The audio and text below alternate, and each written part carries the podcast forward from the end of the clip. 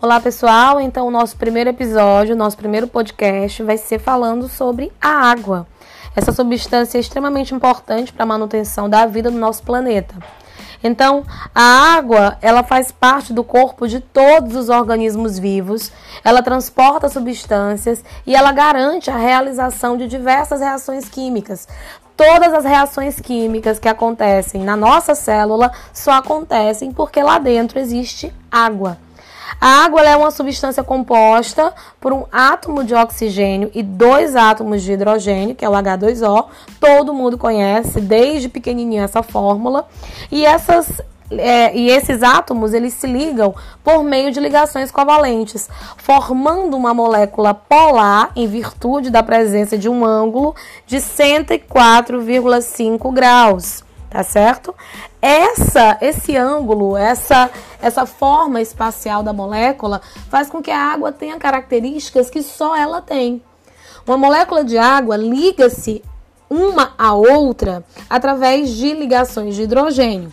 No estado sólido, essas ligações elas mantêm-se firmes e estáveis, tá? Fazendo com que a água, uh, né, como a gente consegue perceber um pedaço de gelo, por exemplo, tá? Então as ligações elas estão firmes e estáveis. Uh, na forma líquida, nós temos as ligações é, frequentemente elas irão se desfazer, né? Isso garante que a água seja fluida, né? Garante essa fluidez da água.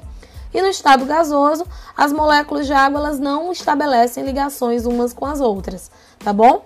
O planetinha, o planetinha Terra, né, o nosso planetinha, ele é frequentemente chamado de planeta água porque pelo menos 70% da superfície dele, né, que dá mais ou menos aí 1,4 bilhão de quilômetros cúbicos, é ocupado por essa substância fundamental à nossa vida.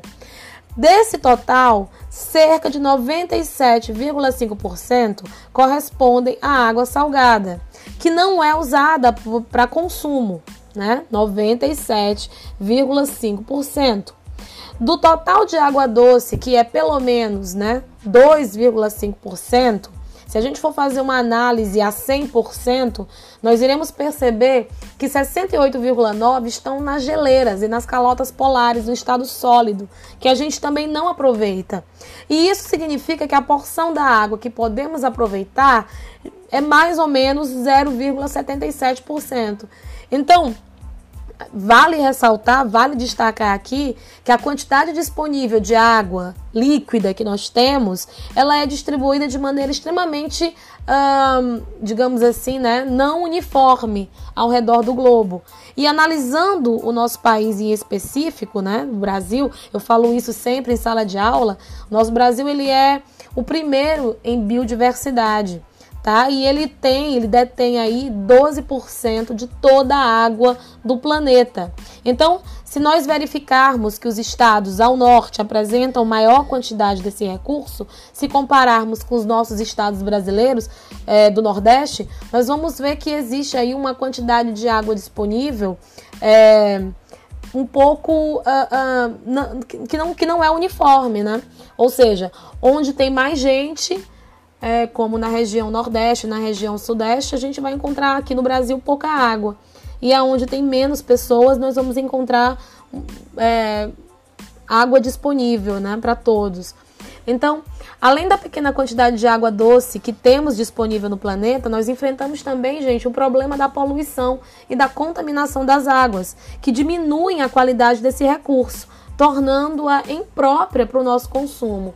Então, por favor, vamos lembrar, viu, que a poluição e a contaminação da água, ela está diretamente relacionada com o aumento de doenças de veiculação hídrica, tá bom? E nós estamos num país onde 80% das residências brasileiras, né? A gente já fala assim, mas é um número muito alto, não tem saneamento básico, tá bom?